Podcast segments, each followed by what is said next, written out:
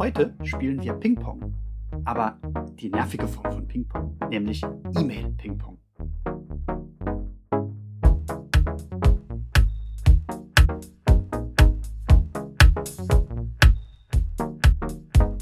Und damit willkommen zu Nebenbei Produktiv Folge 50. Ja, Folge 50. Ich kann es kaum glauben. Äh, Mein Name ist übrigens Sascha Feth und ich möchte dir heute zum 50. Mal dabei helfen, dem überforderungsbedingten Stress zu entgehen, indem du nebenbei produktiv wirst.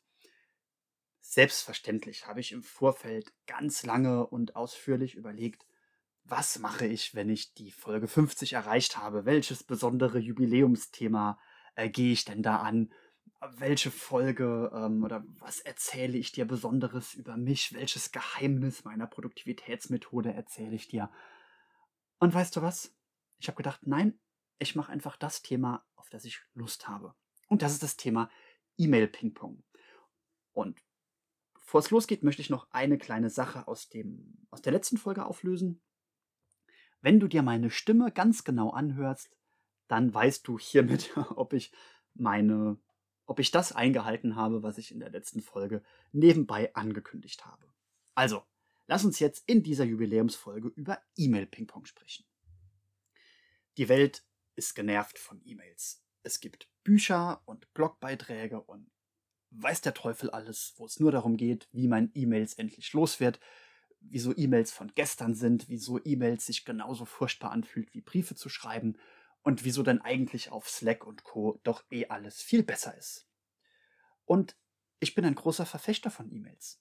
Und ich hoffe, dass ich das nicht bin, weil ich einfach schon so alt bin, wie auch immer man da den, die Grenze ansetzt, dass ich nicht einfach schon so alt bin, dass ich noch an diesem E-Mail-Thema unverhältnismäßig lange festhalte, sondern ich hoffe einfach, dass ich an E-Mails deshalb festhalte, weil ich exklusiv erkannt habe, dass die zu Unrecht totgesagt werden. Aber E-Mails können gelegentlich richtig tierisch nerven. Und das ist E-Mail-Ping-Pong. Wenn also ständig E-Mails zu irgendeinem Thema hin und her gehen, weil es irgendwelche Missverständnisse gibt, weil Dinge unklar sind und so weiter und so weiter. Und da wollte ich jetzt heute einfach mal mit dir drüber reden, was denn so Ursachen sind, warum E-Mails, warum, sich so eine Ping-Pong-Sequenz entwickelt. Ich habe da heute mal vier wichtige Ursachen rausgesucht und möchte diese vier wichtigen Ursachen heute der Reihe nach mit dir besprechen. Kommen wir direkt zu Ursache 1. Es kann zu E-Mail-Ping-Pong kommen, weil der Kanal falsch verwendet wurde. Also deshalb, weil es eigentlich doch hätte keine E-Mail sein sollen. Auch wenn ich E-Mails liebe und immer wieder für E-Mails äh, eine Lanze brechen will, manchmal ist E-Mail nicht der richtige Weg. Manchmal ist der richtigere Weg ein Chat in Slack oder Microsoft Teams oder auch mal tatsächlich das Meeting. Je mehr Leute dabei sind und je mehr Leute mitreden wollen, desto höher ist die Wahrscheinlichkeit, dass E-Mails nicht der richtige Weg sind. Warum? Du ähm, schreibst, äh, schreibst eine E-Mail und stellst dann eine Frage, bringst irgendeinen Vorschlag auf und hoffst jetzt auf Rückmeldung, Zustimmung, was auch immer. Und jetzt kommen sehr stark zeitversetzt die ersten Rückmeldungen. Und manche Leute sind sehr schnell, die schreiben drei Antworten in, dieser, in diesem E-Mail-Gruppen-Chat-Konversation. Und manche Leute brauchen aber zwei Tage, um die erste Antwort zu tippen. Manche antworten sehr ausführlich, manche antworten eher kurz gebunden, wie auch immer. Und vor allem manche antworten nicht jedem. Also manche antworten nur dem Absender, vergessen äh, Antwort an alle zu klicken.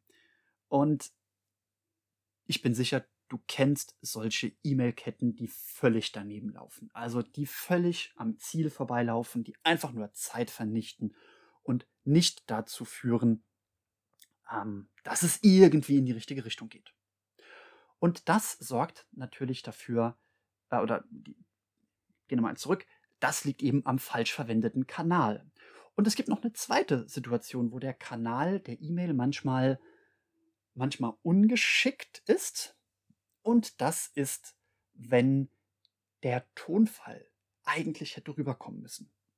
Also manchmal schreibt man eine E-Mail und hat eine bestimmte Stimmung im Hintergrund. Und diese Stimmung wird aber in den Text nicht transportiert.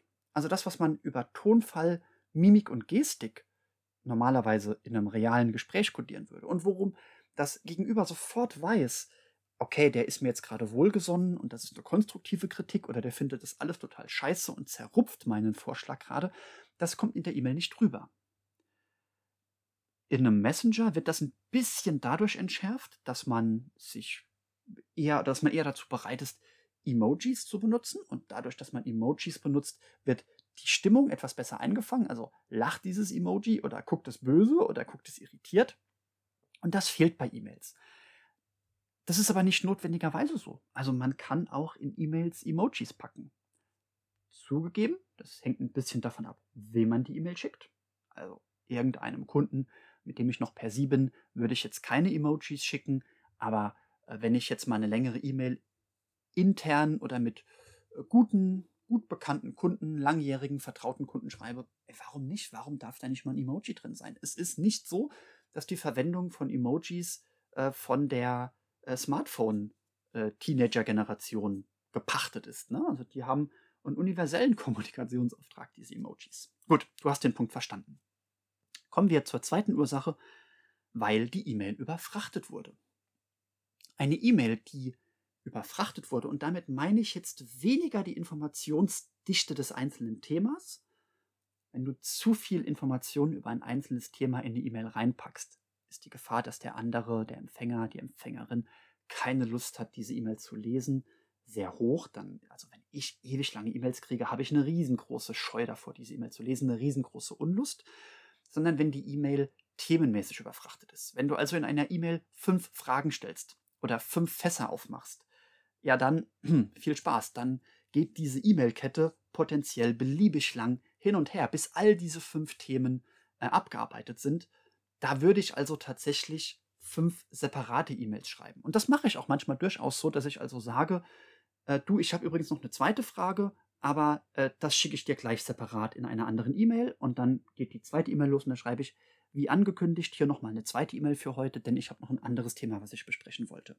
Und dann kann die Empfängerin, der Empfänger auch wirklich auf jede E-Mail individuell antworten. Vielleicht sind auch die Empfängerkreise unterschiedlich und das macht es wesentlich leichter, die E-Mail-Ketten individuell kurz zu halten, frei von Themensprüngen zu halten. Macht das einfach. Also überfrachte die E-Mail thematisch nicht und bezüglich Information sowieso nicht. Grund Nummer drei als Ursache von E-Mail-Ping-Pong ist eine sehr unangenehme Ursache. Und das ist, weil man etwas vom Tisch haben wollte in der Kurzlebigkeit der modernen Arbeitswelt. Ganz oft kommt eine Frage per E-Mail um, oder eine Rückmeldung und dann überlegt man, ah, wie war das denn nochmal? Ja, der will jetzt irgendwas, der will jetzt irgendwas zu dem Projekt wissen, aber du, ich habe gerade vergessen, wann denn die Deadline war. So, jetzt kommt diese E-Mail und der fragt mich was und ich denke, ach, um diese Frage zu beantworten, müsste ich jetzt eigentlich nochmal wissen, wann die Deadline von diesem Projekt war. Ich könnte jetzt, ich könnte jetzt raussuchen, wann die Deadline war. Ich könnte jetzt gucken, okay, in welcher E-Mail war das denn? ähm, wo drin stand, wann die Deadline ist? Oder gibt es irgendwo ein Dokument oder eine Mitschrift aus einem Gespräch, wo das drin vermerkt war? Oh Mann, ich habe gerade gar keine Lust, mir selbst rauszusuchen, wo diese Deadline war. Das heißt, was ich jetzt machen könnte, das wäre total niederträchtig, aber was ich machen könnte, wäre, ich könnte einfach antworten, äh, ja, du, pass auf, sag mir doch nochmal ganz kurz, wann war denn eigentlich die Deadline? Dann ist diese E-Mail vom Tisch, ich habe die von mir weggeschoben die liegt jetzt wieder bei äh, der oder dem anderen äh, auf dem Tisch und der muss jetzt überlegen, ah, wann war denn die Deadline? Okay, der ist vielleicht im Thema näher drin, der hat es parat, der schickt ihm zurück und sagt, ah, die Deadline, pass auf, die war am 17. August, keine Ahnung. Und dann ähm, komme ich nochmal zurück und so, ah, ja, und ähm, äh, wie war das denn? Hat eigentlich der Kollege so und so das schon gesehen? Hat der schon seine Meinung dazu geäußert? Also schreibe ich jetzt zurück, ja du, wie ist es denn mit Kollege, Kollegin so und so? Hat die schon was dazu gesagt? Und dann schickt der andere wieder zurück, nee, der Kollege so und so hat dazu noch nichts gesagt und so weiter. Also, ich möchte eine E-Mail möglichst schnell vom Tisch haben und möglichst schnell vom Tisch haben geht immer mit Rückfragen, die ich stelle, anstatt es mir selbst rauszusuchen. Und ich habe gerade gesagt, das ist eigentlich niederträchtig. Das ist nicht böse gemeint, das ist manchmal einfach nur dem Stress und der Hektik der Arbeitswelt geschuldet. ja, was können wir denn tun, wenn wir genau wissen, dass es dieses Phänomen gibt? Ganz einfach. Wenn du weißt, dass wem auch immer du diese E-Mail schickst, dass der oder diejenige eventuell im Zeitdruck ist und dann denkt, ah, wie war das denn? Dann nimm dir ein paar Sekunden Zeit und antizipiere, was die für ein Problem hat.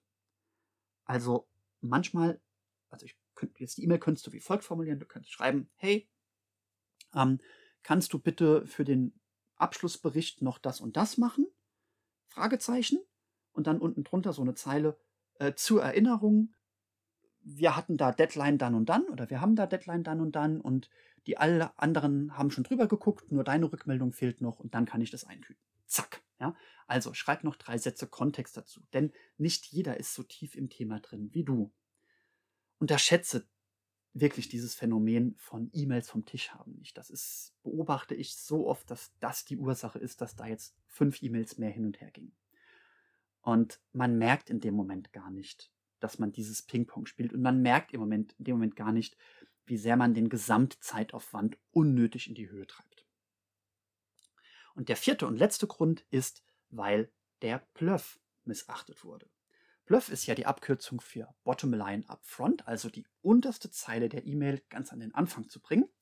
By the way, ähm, ich habe dir das eben in dem Beispiel sogar schon so geschildert. Viele E-Mails, jetzt sind wir bei dem Stichwort Informationsdichte, fangen an mit Hallo so und so, bla bla bla bla bla bla bla und dann kommen nochmal eine bla bla bla Passage und noch eine bla bla bla Passage und dann ganz unten steht, könntest du mir da noch Rückmeldung geben? Also das, was du von dem Gegenüber eigentlich willst, das steht ganz unten. G ganz am Ende, eine Zeile. Ja, dazu müsste ich dich jetzt ganz konkret bitten, das und das zu tun. Und mach das nicht. Wenn du willst, dass deine E-Mail effizient beantwortet wird und ohne ein großes Hin und Her beantwortet wird und zeiteffizient beantwortet wird und so weiter, dann beginne jede E-Mail mit dem, was du eigentlich willst. Also, hallo, lieber, liebe so und so, könntest du bitte noch dieses und jenes tun? Fragezeichen. Also eine Handlungsaufforderung. Vielleicht ist es auch mal ein Ausrufezeichen. Ist mir egal. Also eine Handlungsaufforderung, ein Call to Action, den packst du an den Anfang, den du sonst in einer langen didaktischen Kette eher an den Schluss gepackt hättest. Und dann kommt direkt unten drunter der Kontext in kondensierter Form. Also diese beiden Tipps, die gehen so ein bisschen Hand in Hand, wenn du Bottomline upfront machst, also den Call to Action, die Handlungsaufforderung ganz an den Anfang setzt und dann unten drunter Randinformationen setzt, Kontextinformationen setzt, die wer auch immer die E-Mail empfängt, braucht, um das einzuordnen, um dir keine Rückfragen zu stellen, dann reduzierst du die äh, Gefahr von E-Mail-Ping-Pong ganz essentiell. Und übrigens, damit kannst du auch Ping-Pong in allen anderen Messengern, sei es Slack, WhatsApp oder Microsoft Teams reduzieren.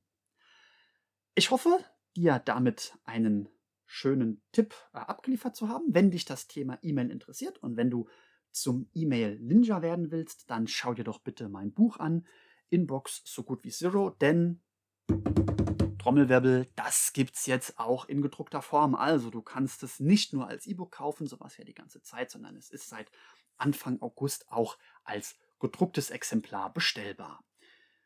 In diesem Sinne wünsche ich dir wie immer, nachdem ich dir jetzt noch schnell danke, dass du mir zugehört hast, ein paar stressfreie Tage mit möglichst wenig E-Mail-Ping-Pong. Bis zur nächsten Folge.